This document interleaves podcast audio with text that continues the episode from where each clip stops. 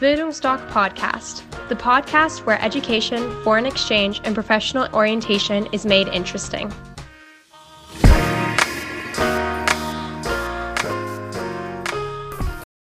Hallo, liebe Zuhörer, ich begrüße Sie ganz herzlich zu einem neuen Podcast der Bildungsdoc Akademie in Dresden. Heute möchten wir Lebenswege skizzieren wie Auslandsaufenthalte in so einen Lebensweg eingebettet sind, wie man sie integriert, was man ja daraus gelernt hat. Eingeladen dazu habe ich mir Enna. Enna arbeitet bei unserem Partner Wares. Bevor ich zu viel über Enna sage, liebe Enna, stell dich doch mal selber kurz vor. Warum bist du bei Wares?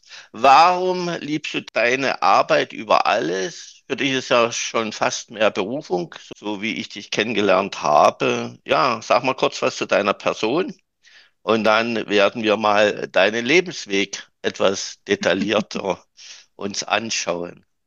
Ja, moin Horst. Ähm, vielen lieben Dank erstmal für die Einladung hier in dem Podcast. Ähm, äh, Du, wo fange ich an? Also das Recht, es ist tatsächlich äh, Berufung, weil schon seit ich denken kann, habe ich meine Eltern immer damit entertained, dass ich gesagt habe, ich will reisen, ich will raus, ich will die Welt sehen. Und so hat es sich dann halt auch ergeben, dass ich im äh, Tourismus gelandet bin, entsprechend studiert habe und dann halt auch bei Wayers gelandet bin, weil die auch Auslandsaufenthalte anbieten mit Work and Travel und Freiwilligenarbeit, was ich ja selber auch gemacht habe und ähm, mich darüber dann da halt direkt mit connecten konnte. Und jetzt bei Wayers bin ich quasi im Sales- und Veranstaltungsbereich tätig. Das heißt, ich sorge dafür, dass uns unsere Interessenten und auch eure Interessenten, wenn wir in eurer äh, Ecke unterwegs sind, ähm, auf Messen kennenlernen, auf Infotagen, ähm, aber auch alles, was vor der Buchung passiert. Sprich, wenn es erstmal darum geht, was ist denn überhaupt das Richtige für mich, ähm, ins Ausland gehen, welches äh, Projekt, welches Produkt, Work and Travel, Freiwilligenarbeit, doch was anderes. Ähm, da bin ich dann äh, mit meinem Team da und wir unterstützen dann alle zukünftigen Weltenbummler. Gehen wir mal, fangen wir mal an mit deinem Lebenslauf. Mhm. Du bist ja noch jung an Jahren. Nach deinem Alter werde ich dich jetzt nicht fragen. Nach dem Abi bist du, hast du ein Work and Travel Neuseeland gemacht. Warum? Du hattest ja jetzt schon am Anfang gesagt, äh, Ausland war immer bei dir auf dem Schirm. Warum hast du Neuseeland gewählt? Warum hast du mit Work and Travel angefangen und mit Freiwilligenarbeit? Vielleicht kurz mal dazu was. Mm, äh, tatsächlich ist das bei mir über Umwege passiert. Also ich bin nicht direkt nach dem Abi ins Ausland gegangen. Ich wollte. Meine Eltern hatten da tatsächlich so ein bisschen Bedenken, weil äh, beide einfach nie viel gereist sind, da nie Berührungspunkte mit hatten und dementsprechend sich auch sehr schwer damit getan haben, zu verstehen, warum die Tochter das jetzt plötzlich möchte. Und dementsprechend bin ich dann auch ganz klassisch erstmal in eine Ausbildung gestartet. Äh, im Bereich Tourismus auch, war da dann erstmal kurz fünf Wochen in England im Ausland und bin dann halt ins Studium gegangen, weil ich dann gedacht habe, ha, meine Eltern sind glücklich, wenn ich studiere und ich bin glücklich, weil ich immer im Studium ins Ausland muss. Also Jackpot. Und da ist es dann tatsächlich passiert, dass ich dann auch äh, meinen Work-and-Travel-Aufenthalt in Neuseeland gemacht habe und dann aber auch äh, in Mexiko in dem sozialen Bereich äh, unterwegs gewesen bin. Wann war das? Also wann bist du nach Neuseeland geflogen? War das während des Studiums oder nach deinem Es Studium? war während des Studiums. Du hast Bachelor gemacht. Und hier Tourismusbranche, sagtest du. Genau, ich habe in Bremen äh, den internationalen Studiengang Tourismusmanagement studiert. Nach welchem Studiengang hast du das Work and Travel gemacht? Ähm, relativ zum Schluss, also im fünften, sechsten Semester, war standardmäßig vom Curriculum vorgegeben, dass wir ins Ausland gehen. Einmal ganz gezielt, weil wir ein Praktikum machen sollten und einmal ganz gezielt, weil wir im Ausland studieren sollten. Äh, weil sie gesagt haben, hey, es ist ein internationaler Studiengang, also geht auch raus, Leute. Und da habe ich natürlich dann gesagt, juhu, bin ich dabei. Und dann hatte ich halt ähm, das ganz große Glück, dass ich dann quasi wirklich das, das Reisen, das Praktikum mit dem Work and Travel äh, verbinden konnte. Ähm, genau. Und Studium war dann in Mexiko. Und von der Uni aus haben sie uns Möglichkeiten gegeben, dass wir in äh, sozialen Einrichtungen aushelfen konnten, wo wir dann auch auf äh, äh, quasi genau das Gleiche gemacht haben wie die anderen Volontäre, die über Organisationen gekommen sind. Hast du das Neuseeland, dieses Work and Travel mit Mexiko verbunden oder bist du na- nach Neuseeland nochmal nach Bremen zurück, nach Deutschland? Ich, ich bin noch mal nach Hause kurz, weil es sich ganz gut ausgegangen ist, dass ich halt Weihnachten, Silvester zu Hause verbringen konnte. Und ich glaube, ich war drei oder vier Wochen zu Hause und dann bin ich quasi weiter. Wie lange warst du dann in Neuseeland? Sieben Monate. Was bleibt dir in Erinnerung? Weil die Frage kommt öfters, weil unsere Rückkehrer, das kennst du ja auch, äh, die sind immer ganz begeistert von der Mentalität der Menschen im Ausland. Egal wo die sind, Südamerika, Südafrika, habe ich mitbekommen, verlieben sich unsterblich in die Mentalität der Menschen. Aber alle sagen, die sind so entspannt. Ich habe gestern einen Podcast mit der Leonie gemacht, die war in Irland Mhm. und die sagte, die sind so entspannt, so relaxed und äh, die sind so freundlich. Wir hatten Sprachschüler in Südengland, da meinte Maxim 15 Jahre, ich komme an die Sprachschule und die sehen alle so glücklich aus. Da haben die Eltern gefragt, woran hast du das festgemacht?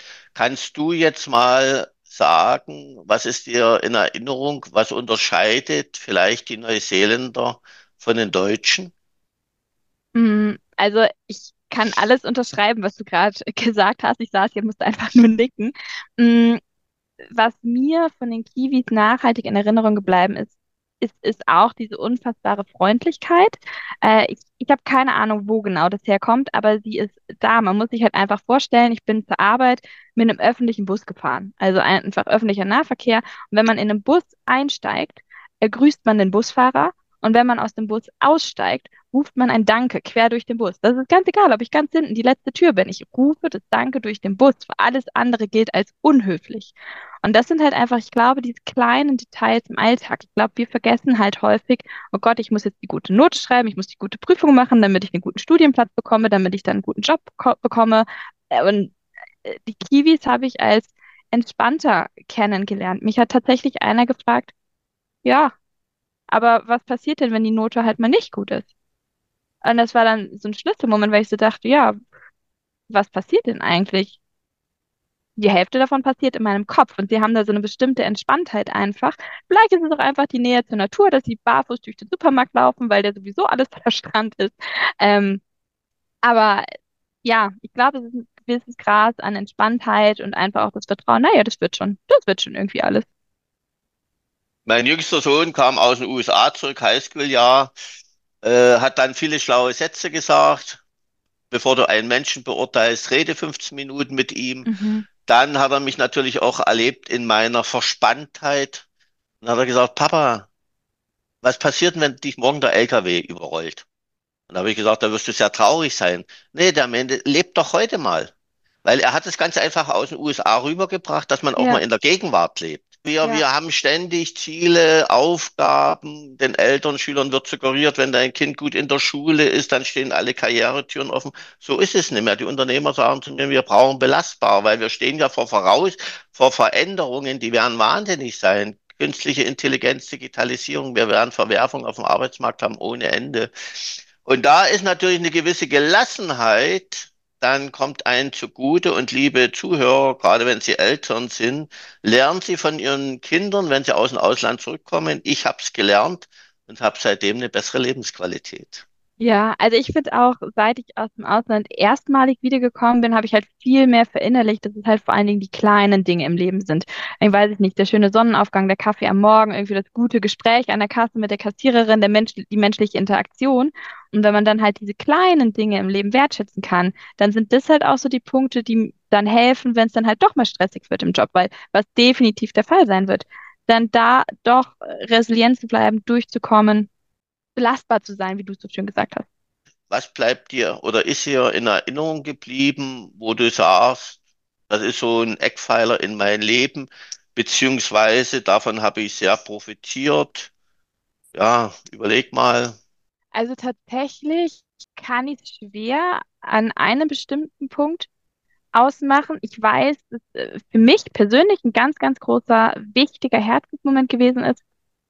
Ich habe schon seit ich denken kann immer gesagt, ich will nach Neuseeland. Ich habe keine Ahnung, wo das hergekommen ist. Ich weiß nicht, warum Neuseeland so in meinem Kopf gewesen ist, aber es war da. Von daher war es immer riesengroßer Lebenstraum, in Neuseeland zu stehen.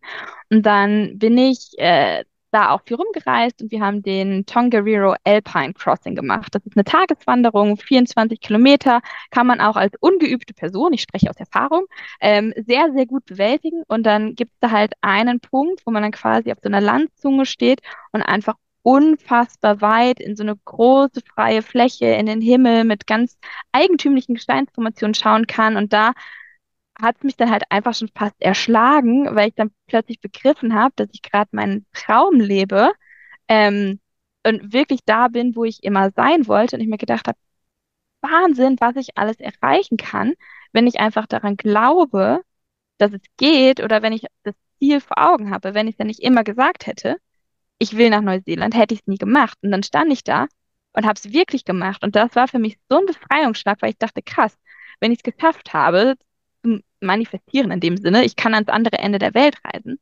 was kann ich denn da nicht machen? Und das war, ist, glaube ich, ein ganz großer Punkt, der mir ganz, ganz viel Selbstbewusstsein gegeben hat für die Entscheidungen, die ich äh, für mein Leben treffe, sei es jetzt beruflich, sei es jetzt privat, in allem. Du hast gerade ein Wort gesagt, was vieles im Leben entscheiden kann. Das Wort heißt wirklich, weil ich immer zu jungen Menschen sage, es ist ein Riesenunterschied, ob ich etwas will oder wirklich will. Und das ist genau, was du gemacht hast. Du wolltest es wirklich.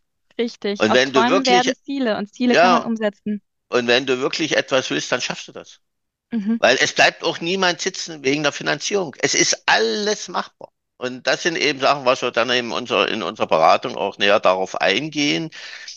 Ich sage, das Highschool-Jahr ist für 16-, 17-Jährige das ideale Jahr, weil sie sind noch nicht so alt, dass sie können jetzt mit dem Rucksack alleine durchs Land reisen. Sie Mhm. brauchen den Anker Gastfamilie. Für mich ist Work and Travel das ideale, das perfekte Jahr für 18-, 19-Jährige nach dem Abitur, Abnabelung vom Elternhaus, weil wir haben ja jetzt zwölf Klässler da, die funktionieren nur noch. Ich habe Mädchen am Tisch sitzen, die haben noch nie einmal in ihrem Leben Wäsche gewaschen, die haben keine Aufgaben im Haushalt, die haben keine Nebenjobs. Also es ist schon, ich, ich gebe den jungen Menschen keine Schuld. Das hat irgendwas auch mit unserer Gesellschaft zu tun. Aber dieses Work and Travel, und das wollte ich dann nochmal kurz von dir bestätigt haben, ist ja so, du bekommst ein Work and Holiday Visum und wenn du nicht kriminell wirst, ist es dem Land egal, was du in dem Land machst. Also du organisierst ja 24 Stunden am Tag dein Leben selbst. Ich sage immer, wenn du keinen Bock zum Arbeiten hast und sagst, ich will feiern, ich will Land und Leute kennenlernen und du dich von den Früchten, die am Wegesrand wachsen, ernährst und vom Wasser aus dem Fluss, ist das deine Sache. Wird dich keiner daran hindern. Und äh, manche sagen dann auch Work and Travel, das ist uns nun schon wieder zu viele Freiheit. Dann kombinieren wir, kennst ja unsere Mhm. Teilnehmer, Mhm. mit drei, vier Monate Freiwilligenarbeit. Da haben sie erstmal Strukturen. Aber was eben auch das Schöne an euren Programmen ist, ich sage immer betreute Woche. Also wo die eben ankommen, einen Infotag haben, ganze Woche im Hostel sind, ihr seid als Ansprechpartner da, die können ihre Fragen stellen. Dann haben sie ihre Halligalli-Tage, wo sie richtig viel Spaß haben. Aber das Entscheidende ist eben für mich, dass sie sich komplett minimieren, zum Schluss dastehen, sagen, ich bin total glücklich. Alles, was mich glücklich gemacht hat, hat mich kein Geld gekostet. Und ich habe mein Leben selbst organisiert. Und wie die Mathilda jetzt meinte, die war, kam aus Australien, Neuseeland, Bali zurück. Und die sagte, ich habe mir jetzt die Kraft geholt, um mein Studium wirklich anzufangen, weil es eben doch ganz schön schwierig ist. Aber die sagte, das habe ich mir beim Work and Travel geholt. Sag mal kurz was aus deinen Erfahrungen heraus. Warum sollten Abiturienten diesen Schritt gehen? Also wie gesagt, wir können es mit Freiwilligenarbeit kombinieren. Da ist erstmal strukturiert und nach drei, vier Monaten sind die dann fit für die Freiheit. Aber was macht das Work and Travel so einzigartig für junge Menschen, die mal Mhm. aus ihrem Elternhaus Mhm. raus wollen und endlich erwachsen werden wollen? Mhm. Genau, also das ist mir auch ganz wichtig. Also ich kann uneingeschränkt jedem einfach nur einen Auslandsaufenthalt ans Herz legen, ähm, weil das nämlich einfach heißt, hey, ich gehe aus meiner gewohnten Routine, aus meinem gewohnten Alltag raus. Ich laufe nicht blind hinterher den Dingen, die ich immer so gemacht habe, weil ich sie immer so gemacht habe, sondern ich kann jetzt das erste Mal aktiv selber entscheiden, hey, was will ich denn jetzt mit meiner Zeit machen? Will ich mich abends äh, ausgehen, äh, mit den, mit den ganzen Leuten in den Club gehen? Oder will ich vielleicht äh, doch lieber das Buch lesen? Oder will ich vielleicht doch früher schlafen gehen, weil ich am nächsten Tag einen richtig geilen Ausflug habe, der aber um 4 Uhr morgens schon losgeht? Und dann sei es dahingestellt, du hast ganz recht. Für manche ist Work and Travel der richtige Weg, für manche ist Freiwilligenarbeit der Weg. Das kommt halt ganz, ganz stark auf die Persönlichkeit an. Work and Travel bietet halt eine unglaubliche Freiheit, weil man wirklich dann vor Ort, Neuseeland, Kanada, Australien, wie auch immer, ähm, alles machen kann, was man möchte. Ich mache einen Job oder ich fange jetzt erstmal an zu reisen oder ich arbeite lange, ich arbeite kurz oder ich reise viel, ich reise wenig, ich bin in Auckland, ich bin äh, sonst wo unterwegs. Und diese Freiheit ist halt einfach das, weil es einem einfach erstmal zeigt, so, hey, was kann ich denn alles eigentlich? Welche Entscheidungen kann ich alles treffen? Oder ich lerne auch Sachen, wo ich mir denke, ach, hatte ich gar nicht auf dem Schirm, dass ich das richtig cool finde. Und dann sind es halt aber auch natürlich eben diese Freiheit, ähm, ist für manche total toll und für manche ist die halt einfach überfordernd, wenn man halt die ganze Zeit wusste, okay, das ist mein Leben, das ist mein Alltag, so funktioniert das und dann stehst du da und denkst so, boom, und jetzt gestalte ich alles selber das ist nicht schlimm. Jeder hat da seinen eigenen Weg. Und dann ist es auch vollkommen okay zu sagen, okay, Work and Travel ist jetzt vielleicht nicht unbedingt meins, sondern für mich ist es eher die Freiwilligenarbeit, weil es für mich wichtig ist, dass ich halt doch etwas mehr Routine drin habe, dass ich vielleicht doch besser planen kann, wie mein Alltag ist. Aber Ausland auf jeden Fall, es macht ganz, ganz viel. Ja, meine Worte. genau so ist es. Anna, wir verlassen das wunderbare Neuseeland, gehen nach Mexiko. Erste Frage. Ich weiß nicht, ob du darauf eine Antwort hast, weil ich könnte es so nicht beantworten, weil, wie gesagt, gelernter DDR-Bürger, ich hatte meine Grenzen. Aber wer Grenzen kennt, liebt die Freiheit über alles. Das zeichnet uns aus. Könntest du sagen, es gibt Unterschiede zwischen neuseeländischer und mexikanischer Mentalität? Ja. Oder den Menschen? Oh ja. Sehr schön. Oh Dann ja. erzähle mal. Ähm, äh, Neuseeland würde ich immer eher beschreiben. Also viele haben ja dann doch schon mal Berührungspunkte, Berührungspunkte mit England, Irland, der UK gehabt und man merkt schon ganz stark, dass Neuseeland auch im Commonwealth drin ist, dass da irgendwo die Queen auch immer noch mal eine Rolle spielt. Also es ist eher, als Europäer hat man da schon mehr Bezugspunkte äh, in, in Neuseeland. Es ist äh, vertraut in vielen Dingen. Ähm, und Mexiko ist halt ganz anders. Mexiko ist, wenn ich es beschreiben würde, wäre es einfach die Mentalität, die Menschen, sie sind bunt, sie sind laut, sie sind fröhlich, sie sind offen, sie sind äh, wesentlich ähm, körperlicher klingt so blöd, aber sie sind halt in ihrer Kultur natürlich viel, viel mehr in diesen Familienbanden, viel offener. Das heißt, man wird auch viel schneller in eine Umarmung gezogen oder viel schneller mal ein Küsschen links, Küsschen rechts. Und äh, das ist da einfach normal, das gehört einfach dazu. Aber für uns Europäer, die dann da stehen, so äh, persönlicher Abstand, so, kann das im ersten Moment ein bisschen ähm, überfordernd sein. Auf der anderen Seite ist es aber ähm, man sagt es immer so schön, ach, auch die Mexikaner, wenn sie keinen Cent mehr übrig haben am Ende de, des Monats, sie haben immer noch ähm, äh, die paar Peso für irgendwie den Tequila, damit sie nochmal eine Feier schmeißen können, damit alle Freunde und Familie nochmal zusammenkommen können.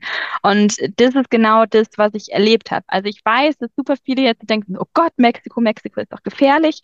Ähm, ja, Mexiko ist was anderes als jetzt hier Deutschland, aber es ist auch ganz, ganz arg unterschiedlich, wo ich mich in Mexiko bewege. Also Grenze Mexiko-USA würde ich mich jetzt auch nicht aufhalten wollen, aber da, wo ich gewesen bin, in Puebla oder da, wo unsere Projekte sind, Puerto Escondido, ähm, Oaxaca, da kann man sehr, sehr gut sich aufhalten und man lernt einfach eine unfassbare Freundlichkeit äh, der Menschen kennen und äh, eine unglaubliche Offenheit und ganz viel Neugier halt auch.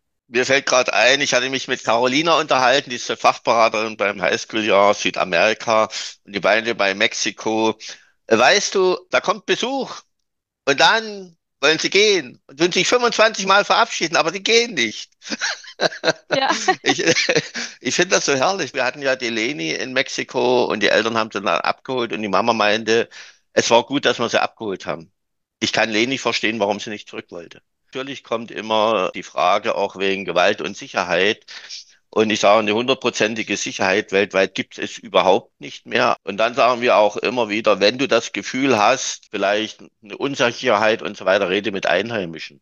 Weil wir hatten Richtig. die ganzen Jahre, wir hatten noch nie Probleme, wir hatten ja noch nie mal in Handtaschenraub. Also ich äh, kann es auch nur jedem ans Herz legen, egal wo ich bin, ob das in Deutschland ist, in England, in Neuseeland, in Mexiko, bitte, wenn wir unterwegs sind, lasst uns immer, immer, immer unseren gesunden Menschenverstand einsetzen. Mir kann das in London genauso passieren, dass mir mein Handy aus der Hand geklaut wird, äh, wie das in einem anderen Land passieren kann. Und auch, und was lernt man auch während eines Auslandsaufenthalts, auf die eigene Intuition zu vertrauen. Wenn ihr das Gefühl habt, ich fühle mich hier nicht wohl, das ist gerade eine Situation, aus der ich raus möchte. Egal, ob ihr es begründen könnt oder nicht, hört auf eure Intuition und dann zieht euch raus. Sprecht mit jemandem, wie du schon gesagt hast, gerade die Locals vor Ort. Ähm, die aller, allermeisten sind ja super freundlich, super offen und nehmen euch da mit offenen Armen auf. Und wenn ihr dann sagt, hey, pass auf, ich, äh, ich äh, weiß nicht genau, wo ich bin oder ich will hier weg oder ähm, könnt ihr mir helfen, 99 Prozent der Leute tun das auch. Du hast in Mexiko studiert möchte ich jetzt auch nicht so ausbauen, weil, wie gesagt, wir haben ja noch Lebensabschnitte vor uns. Wie lange hast du studiert? Was hat dir das Studium gegeben? Warum könnte man sich mal überlegen, vielleicht mal eine Zeit lang in Südamerika, speziell in Mexiko, zu mhm. studieren? Also ich war fünf Monate in Mexiko und ähm, ich hatte mich primär für Lateinamerika generell entschieden, weil ich auch Spanisch spreche und die Sprachkenntnisse einfach anwenden wollte. Und was ich festgestellt habe, fand ich zum Beispiel auch super, super spannend. Allein äh, gerade für mich im Tourismus ist ja auch so das Thema kulturelle Unterschiede, interkulturelles Zusammenarbeiten natürlich ganz, ganz wichtig. Und ich habe zum Beispiel dann in Mexiko wirklich erleben können, dass da auch einfach die Denkweise ganz anders ist. Zum Beispiel das Erlernen von Sachen. Wenn äh, zum Beispiel wir mussten die Geschichte des, äh, oder die Entstehung des ersten Reiseveranstalters erlernen. Ähm, und hier in Deutschland würde man halt sagen, okay, hier ist die Geschichte, Zahlen, Daten, Fakten, lerne sie bitte auswendig, nächste Woche frage ich sie ab. In Mexiko war das nicht der Fall. In Mexiko haben sie gesagt, ach schön, wunderbar, macht euch schlau, verinnerlicht das und danach machen wir ein Theaterstück daraus. Also viel, viel spielerischer von Anfang an, wie die, wie die Mexikaner an Sachen herangeführt werden. Und das ist halt auch genau das, was wir bei den Kids schon gesehen haben, ähm, in, in der sozialen Einrichtung, wo ich gewesen bin, dass ganz, ganz viel auf eine ganz spielerische Art und Weise an die Menschen herangebracht wird. Und das ist was, was wir jetzt so nicht zwingend überall kennen.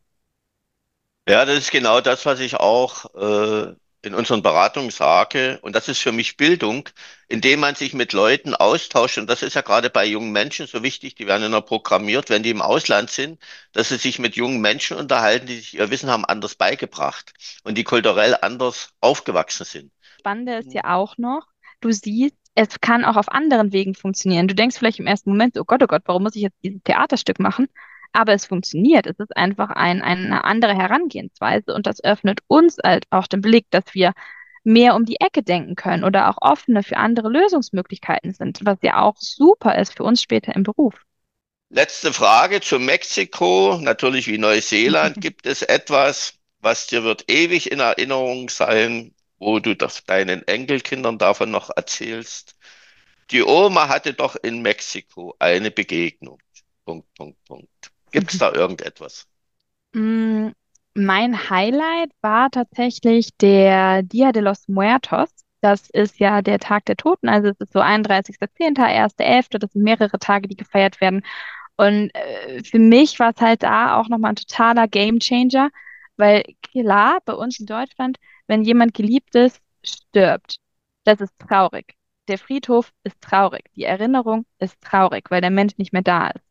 Und verstehe ich auch. Und in Mexiko haben sie das aber umgewandelt, sondern sie haben dann Feiertag wirklich zum Feiern draus gemacht und haben gesagt, hey, wir bauen ganz große Offrenden, also Altare. Wir stellen die Lieblingsspeisen von den Menschen dahin. Wir haben sogenanntes Papel Picado, wo du ganz viel Farbe reinkommt. Es wird das ganze Jahr über in Mexiko die Blume Cempasúchil gezogen. Das ist eine strahlend orange Blume, die für den Dia de los Muertos, da wird alles mit geschmückt. Der Altar, der Weg ins Haus, da wird alles geöffnet. Die, die, die geben so viel Geld für diese Offrenden auf, weil sie sagen, hey, an diesem Jahr, an diesem Tag im Jahr, ähm, kommen die Seelen der Toten quasi zurück und diese Blume Cempasúchil erinnert sie durch diese strahlende orange Farbe an das Sonnenlicht, was sie halt dann zurück nach Hause zu, zur Familie führt. Und deswegen ist es ein Tag der Freude, weil das nämlich heißt, hey, dieser eine Tag im Jahr können wir wieder mit allen vereint sein und das Leben zusammen feiern. Und das finde ich so, so beeindruckend. Da kriege ich direkt wieder Gänsehaut, du. ähm, weil das einfach so ein anderer Blickwinkel ist, der bei uns ja überhaupt gar nicht aufkommt. Aber ähm, es hat mich einfach unfassbar beeindruckt und auch sehr, sehr tief berührt, mit welcher Offenheit und Freude und mit welcher Gemeinschaft die dann auch auf den Friedhöfen sind. Die standen auf den Friedhöfen, haben mit dem Lieblingsdrink äh, der Verstorbenen angestoßen und standen am Grab und haben gelacht. Wann lachen wir denn mal auf dem Friedhof? Nie, weil das traurig ist. Aber es war so viel schöner, weil es ist doch so viel schöner, das Leben zu feiern, auch wenn es vorbei ist. Aber die Erinnerung ist ja immer noch da. Und da mich extrem beeindruckt. Ich sage, wenn ein Mensch überhaupt keinen Glauben hat, ist das für mich eigentlich auch kein Leben. Mhm. Aber wenn du so den Glauben hast, wie du gerade das so schön erzählt hast, das ist doch wunderbar. Das ist ja. da dann, das ist da dann auch wieder fast körperlich. Wenn der Glaube so stark ist, dass das wie eine körperliche Begegnung wieder. Und das ist doch Richtig. wunderbar. Richtig. Also ich meine, ich, ich kann jeden verstehen. Ich habe auch enge Familienmitglieder, die bereits verstorben sind. Und von daher, ich verstehe, dass es traurig ist. Und ja, auch ich habe elend viel geweint. Aber äh, gerade dann in der längeren Perspektive, wenn man, wenn es nicht mehr diese frische Trauer ist, sondern man da wieder mit ein bisschen Abstand drauf schauen kann, finde ich das einfach so, so schön. Ähm, und das habe ich mir persönlich auch aus Mexiko mitgenommen. Wo bist du nach Mexiko hingeflogen? Oder bist du dann nach Deutschland zurückgekehrt, weil du hast gesagt, ach, mir fehlt die Kälte, mir fehlt die deutsche Mentalität? Nee, tatsächlich hatte ich nicht genug. Tatsächlich habe ich dann erstmal noch drei Wochen Urlaub auf Kuba gemacht, weil ich dachte, ich bin sowieso da gerade in der Ecke.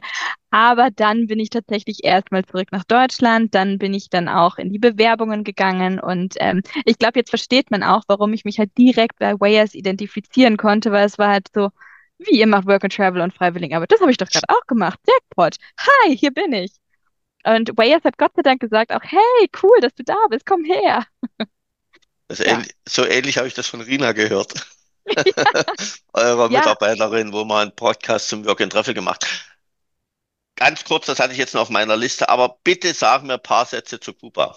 Kuba fand ich wahnsinnig beeindruckend. Ähm, war für mich auch tatsächlich so eine Zeitreise in, in die Zeit. Ich meine, ich habe die DDR zwar nie erlebt, aber wenn ich teilweise in den, in den Casa Particulares, also ich war nie im Haus, ich war immer bei Familien untergebracht, dass es dort gang und gäbe, dass die Gästezimmer haben und ähm, äh, teilweise hätte ich mir so zum Beispiel die Badezimmer in der DDR äh, vorgestellt, leuchtend grün, leuchtend pink, alles in einem Farberguss. Ähm, aber auch sehr, sehr offene Menschen. Tatsächlich merkt man aber, dass es halt ein kommunistisches Land ist.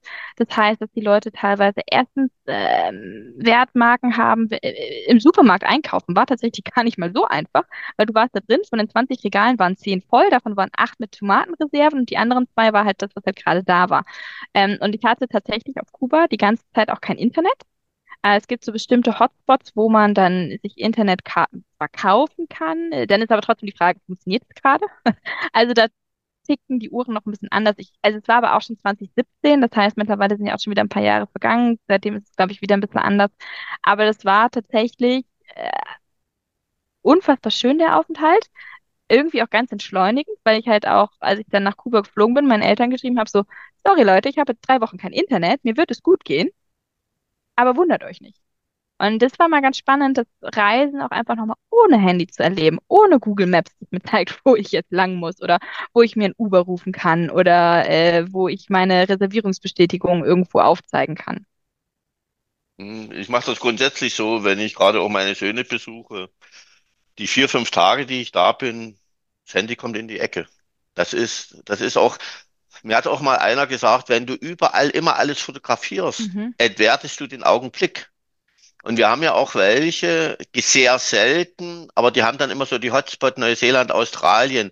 Und da reisen die ringsrum, Hauptsache, um diese Hotspots zu fotografieren mhm. und diese bei Instagram hochzuladen, damit die Freunde zu Hause ablassen vor Neid. Aber äh, ich sag mal so, das ist doch mein, das ist doch mein Jahr. Warum muss ich immer alles fotografieren? Und das sind eben alle so Dinge. So, du bist dann von Kuba, bist du dann zurück nach Deutschland. Ich habe auf meiner Liste, wir hatten uns ja schon mal im Vorfeld genau. unterhalten, Südafrika. Mhm. Warum Südafrika? Haben da nicht deine Eltern genügend Ängste gehabt, wo du nach Mexiko bist? Jetzt muss es auch noch Südafrika sein. Wieder schlaflose ja. Nächte. Nee, Warum? Wie lange? Meine Eltern haben dann gelernt, ach, das Kind ist aus Mexiko wiedergekommen, okay, scheint zu funktionieren. Ach, du bist schon wieder weg, okay, wohin jetzt? äh, haben sie sich dran gewöhnt. Ähm, nee, tatsächlich Südafrika bin ich jetzt dieses Jahr im März erst gewesen. Da bin ich ähm, auch mit Wales hingeflogen weil wir ähm, neben der Freiwilligenarbeit und den Work-and-Travel-Programmen auch noch die Way-Changer-Reisen ganz neu im Programm haben. Das sind quasi äh, 12, 13-tägige Rundreisen, wie man es halt kennt, mit einem Tourguide, mit einem Transport, dass man halt die wichtigsten äh, Sehenswürdigkeiten oder äh, Orte abklappern kann. Aber zusätzlich sind halt auch äh, Coaches dabei, dass wir halt auch ganz, ganz großer Mehrwert nochmal so in die Persönlichkeitsentwicklung reingehen können. Und da hatten wir halt im März unsere allererste Reise in ähm, Südafrika und die habe ich begleitet ähm, war da in Eswatini, also ehemals Swasiland, und dann vor allen Dingen im Krüger Nationalpark unterwegs, was für mich ein, auch wieder ein kleiner Traum war, weil meine Lieblingstiere die Elefanten sind. Ich habe äh, auch immer noch die Kette aus Südafrika mit einem kleinen Elefanten dran. Äh, kann man im Podcast jetzt nicht sehen, aber sie ist da. Wunderschön, genau. wunderschön. Genau, und dann waren wir danach, habe ich auch noch unser Wildlife-Projekt im Greater Krüger National Park besucht und mir da mal angeschaut, was unsere Volontäre vor Ort da so genau machen. Da warst du sozusagen das Leitbild einer gereiften Persönlichkeit bei eurer Reise. Manchmal komme ich mir auch vor wie acht, wenn, vor allen Dingen, wenn ich mich dann wieder wie so ein kleines Kind darüber freuen kann, wie schön die Sonne gerade untergeht, aber ja. ja, Anna, bleibe immer Kind. Das, das ist so das Wunderbare. Manche, Nicht nur ich, ne? manche, ne? Auch alle Zuhörer hier draußen, bewahrt euch euer inneres Kind. Ja, ansonsten, das, das ist ja gerade das Schöne. Und ich freue mich dann auch immer auf jetzt auf meine Enkel in England, fünf Jahre, zwei Jahre. Dann gehe ich in ihre Welt. Dann bin ich Kind. Und deshalb verstehen wir uns so gut. Ja, ich will denn da jetzt in die meine Lebenserfahrung alles mitteilen. Ja. Was unterscheidet die Südafrikaner, die Menschen, von Mexikanern, von Neuseeländern, von Deutschen? Was haben die für eine Eigenart? Wo du sagst, das zeichnet sie aus? Mm, äh, tatsächlich dadurch, dass wir ja sehr, sehr viel im Krüger Nationalpark gewesen sind, waren wir sehr viel in unserer eigenen Gruppe, dass wir halt von, äh, von den Südafrikanern an sich gar nicht so wahnsinnig viel mitbekommen haben, halt außer Guides, die Fahrer, die uns halt begleitet haben. Was ich aber auch festgestellt habe, ist dort, dass auch eine unglaubliche Lebensfreude ähm, äh, dort herrscht ähm, und äh, zu allen Gelegenheiten dann wieder irgendein Lied angestimmt wurde, was dann gesungen wurde oder die sich auch immer wieder einen Scherz draus gemacht haben und ähm, aber auf ganz liebenswerte Art und Weise zu veräppeln, gerade wenn sie versucht haben, uns ihre Sprache beizubringen oder einzelne Wörter beizubringen und wir es halt nicht richtig betonen konnten. Das, das war total herzlich. Südafrika und Südamerika das ist mir aufgefallen. Die Teilnehmer, die dort zurückkommen, haben sich, wie gesagt, unsterblich in die Mentalität der Menschen verliebt, hauptsächlich die Warmherzigkeit. Südamerika auch deshalb, weil die dort funktionierende Großfamilien kennenlernen, was sie fantastisch finden. Das gibt es ja so in Deutschland zum großen Teil nicht mehr. Ja, jetzt nehmen wir die letzte Station in Angriff. Du bist vor kurzem aus Peru zurück. Ja. Das ja. ist ja auch eine wunderbare Sache. Was hast du in Peru gemacht? Sicher wieder, sicher wieder einzigartige Abenteuer erlebt? Erzähl mal. Ähm, ich war, bin jetzt im Oktober erst aus Peru zurückgekommen. Also ich war drei Wochen vor Ort. Ich bin äh, gereist, habe sehr, sehr viel gesehen und bin natürlich dann auch in Cusco bei unseren Projekten gewesen, habe dort in der Freiwilligenarbeit reingeschaut, habe im Wayers Home gewohnt und gelebt und ähm, da auch mal so ein bisschen äh, die Vibes mitgenommen und bin ehrlicherweise auch hier wieder, ich sag immer das Gleiche, ne? ich bin immer super beeindruckt. auch von Peru, äh, da habe ich tatsächlich äh, so ein bisschen mein Herz verloren, was äh, auch äh, daran lag, dass ähm, mir die peruanische Kultur dann doch in Teilen wieder recht vertraut gewesen ist, weil ich ja so lange in Mexiko gewesen bin. Und dann gerade die Inka, die Maya, äh, da gibt es schon einige Parallelen, auch in der, auch in der Geschichte, auch in der Kultur, ähm, in der Herzlichkeit der Menschen. Als ich durch die Straßen gelaufen bin, dachte ich so, oh Gott, krass, das, das kommt mir total vertraut vor, weil in Mexiko habe ich das so gelebt und ja, auch die Peruaner sehr, sehr herzlich, ähm, sehr offen. Sie sind sehr verbunden mit äh, Pachamama, mit der äh, Mutter Erde. Also da haben sie nochmal einen ganz anderen Bezug. Also auch das Thema ähm, ähm, Ahnen, Schamanentum, äh, also dieses ganze Spirituelle ist da noch sehr ausgeprägt. Ähm, was wir hier in unserer hoch, äh, hochentwickelten Gesellschaft viel mit Technik, die mal mehr, mal weniger gut funktioniert in Deutschland, ähm, gar nicht mehr so am Hut haben. Aber das war einfach nochmal ein ganz anderer Ansatzpunkt, was auch dazu geführt hat, dass halt auch die Peruaner wieder so entspannt waren. Und eins, was sie immer wieder zu mir gesagt haben, egal wen ich jetzt getroffen habe, war halt so, ey Anna, go with the flow. Das wird schon, das passt schon. Es kommt, das Leben äh, lebt, es hat seine eigenen Wege. Und das war auch wieder ganz andere Berührungspunkte und ganz andere Ansichten, die ich ähm, immer aufziehe, wie so ein Schwamm, weil ich das so spannend finde. Ich glaube, ich habe peruanische Wurzeln. Ich sage immer, das Leben, das Leben ist vorbestimmt. Das ist, ich habe da schon so viele Beispiele, auch äh, weil ich viel mit Unterbewusstsein arbeite, auch was Bildungsstock betrifft, aber ich habe so viele Beispiele, ich, ich habe das auch immer meinen Söhnen so rübergebracht. Irgendwo ist das Leben vorbestimmt. Also vielleicht solltest du mal nach Peru. Ja, ich habe zu meiner Mutter immer gesagt, weil die haben immer Lotto gespielt, und dann hat sie gesagt, oh Horst, wir gewinnen nie was. Und dann habe ich gesagt, Mutti, alles kommt zu denen, der warten kann. Und dann hatten sie mal einen Fünfer. Na gut, das war jetzt nicht die große Ausschüttung, aber das Leben ist schon vorbestimmt. Eins muss ich dich noch fragen, warum sollte man Freiwilligenarbeit in Peru machen und nicht in Mexiko zum Beispiel? Alle schöne Länder, alle wunderbare Menschen, aber was ist vielleicht der Unterschied? Mm. Ich würde mal sagen, das Wetter spontan. Ja, es kommt halt drauf an, wo man ist. Also unsere Projekte sind halt äh, in, in Cusco. Das heißt, gerade wenn man sagt, hey, mir ist es super wichtig oder irgendwie so die sieben mo modernen Weltwunder finde ich total spannend. Machu Picchu ist da ja direkt. Das heißt, gerade Cusco ist, ähm, ist ein ziemlich guter Ausgangsort. Äh, so eine kleine Adventure Capital, sage ich jetzt mal.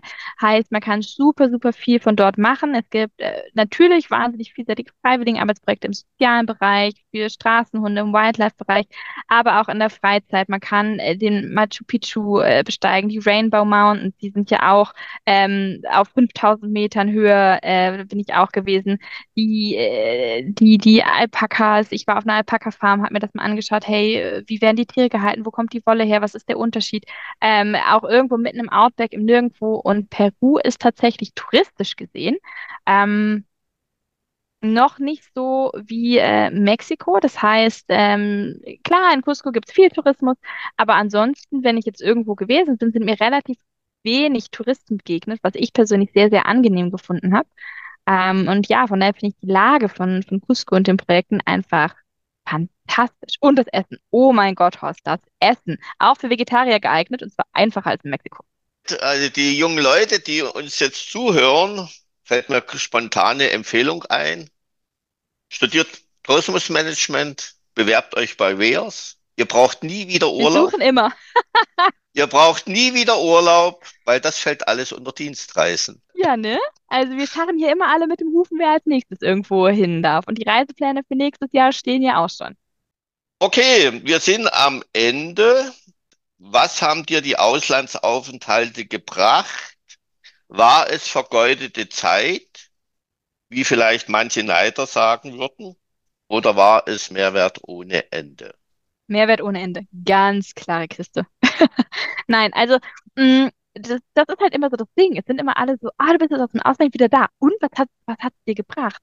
Äh, und dann stehst du da und denkst so, äh, also man lernt ja so, so viel über viele ja einen sehr langen, großen Zeitraum. Und das sind halt einfach, ähm, ich nehme andere Blickwinkel rein. Ich bin erstmal aus meiner eigenen Routine, meinem eigenen Alltag raus. Ich treffe eigene Entscheidungen. Ich kann mir mein, meinen Alltag selbstständig gestalten, so wie ich ihn haben will und nicht so, wie er immer gewesen ist. Das heißt, mir fällt es unfassbar schwer, genau zu beschreiben, was es ist, aber ich weiß, als ich aus meinem Auslandsjahr wiedergekommen bin, bin ich bei meinem alten Arbeitgeber, als, als ich ja studiert habe in Bremen, da habe ich ja einen Nebenjob gehabt und bin da wieder hin, wollte da wieder anfangen, habe mich dann da hingesetzt, wir haben so ein bisschen geschnackt und dann guckt mich mein alter Chef an und sagt so, boah, ich kann es nicht greifen, aber du bist anders.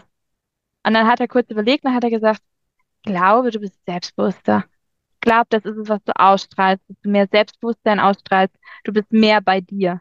Und glaube, das trifft es ganz gut. Man lernt super viel. Der eine geht mehr in die Richtung, der andere mehr in die Richtung. Aber am Ende des Tages ist eine Auslandsaufenthalt eine unfassbare Möglichkeit, einfach ähm, mal verstärkt bei sich selbst anzukommen, so hey, was will ich eigentlich, weil ich es möchte und nicht, weil ich es immer schon so gemacht habe. Und das kann halt nochmal ganz neue Perspektiven, Blickwinkel öffnen. Wie viele sind im Ausland gewesen, haben vorher gesagt, ich studiere soziale Arbeit und sagen dann, ah, nee, gar nicht, meinte ich mal was ganz anderes. Ich habe mich mal zwei Jahre mit Unterbewusstsein beschäftigt, deshalb arbeite ich auch viel mit Unterbewusstsein. Wäre normalerweise ein Schulfach, weil es hochspannend ist. Und da ist es so, das meiste nimmst du ja gar nicht bewusst auf, wenn du im Ausland bist. Aber dein Unterbewusstsein nimmt alles auf. Und das wird dann abgespeichert, sortiert und so weiter. Und das äußert sich in Gefühlen und Körpersprache. Deshalb sagen ja auch die Unternehmer, beziehungsweise ich merke auch, wenn jemand ein Auslandsjahr gemacht hat, wie die durch die Tür kommen, wie die lächeln, die Mimik, wie sie sich artikulieren. Und das ist eben dieses ganze Paket, die du im, was du im Auslandsjahr bekommst. Liebe Zuhörer, Sie können ja Anna nicht sehen, aber Sie wären begeistert von dieser jungen, selbstbewussten, gut aussehenden Frau. So, die letzte Frage, die ist wohl fast schon ja, beantwortet. Würdest du rückblickend irgendetwas anderes machen wollen? Ähm, ich wäre gerne länger in Neuseeland geblieben. Ich bin sieben Monate da gewesen, weil ich zur Uni zurück musste. Ich habe Rotz und Wasser geheult, als ich zurückgeflogen bin. Aber das hole ich jetzt hier nach. Ich bin ja nächstes Jahr wieder da, von daher. Genau, nee, also ich kann immer nur einen empfehlen. Macht es, steht ein für das, äh, woran ihr glaubt, was ihr wollt, weil genau das ist der Weg. Das waren schöne Worte, die letzten Worte zum Sonntag oder wie man so schön sagt. Liebe Anna, es hat wunderbar Spaß gemacht. Ich hatte es so erwartet, weil, wie gesagt, du strahlst es jeden Tag aus, bei jedem Telefonat merkt man, wie du dich freust. Ich danke ja, dir. Lieben Dank dir, Horst, dass du hier meine Podcast-Premiere mit mir durchgezogen hast. Ja. Liebe Zuhörer, ich bedanke mich für Ihre Zuhörerin. Kommen Sie ganz einfach zu uns zur Beratung. Sie werden wunderbar betreut. Wir machen immer die Erstberatung. Unsere Mitarbeiter, unsere fantastischen Mitarbeiter bei unseren Partner Weers wie Anna, Rina und so weiter werden Sie super betreuen, nehmen Sie an die Hand, wenn irgendwas ist. Sie können völlig entspannt in das Flugzeug steigen. Dafür stehen wir, wie es mal in der Werbung hieß, mit unseren Namen, Bildungsstock und Wehrs. Anna, in diesem Sinne, ich wünsche dir alles, alles Gute. Wir bleiben in Verbindung und es genau. gibt sicherlich wieder die Gelegenheit zu dem nächsten Podcast. Lieben Dank dir, Horst. Eine ganz, ganz tolle Zeit in England, gell? Alles klar. Ich bedanke mich, liebe Zuhörer, liebe Anna. Tschüssi. Ciao.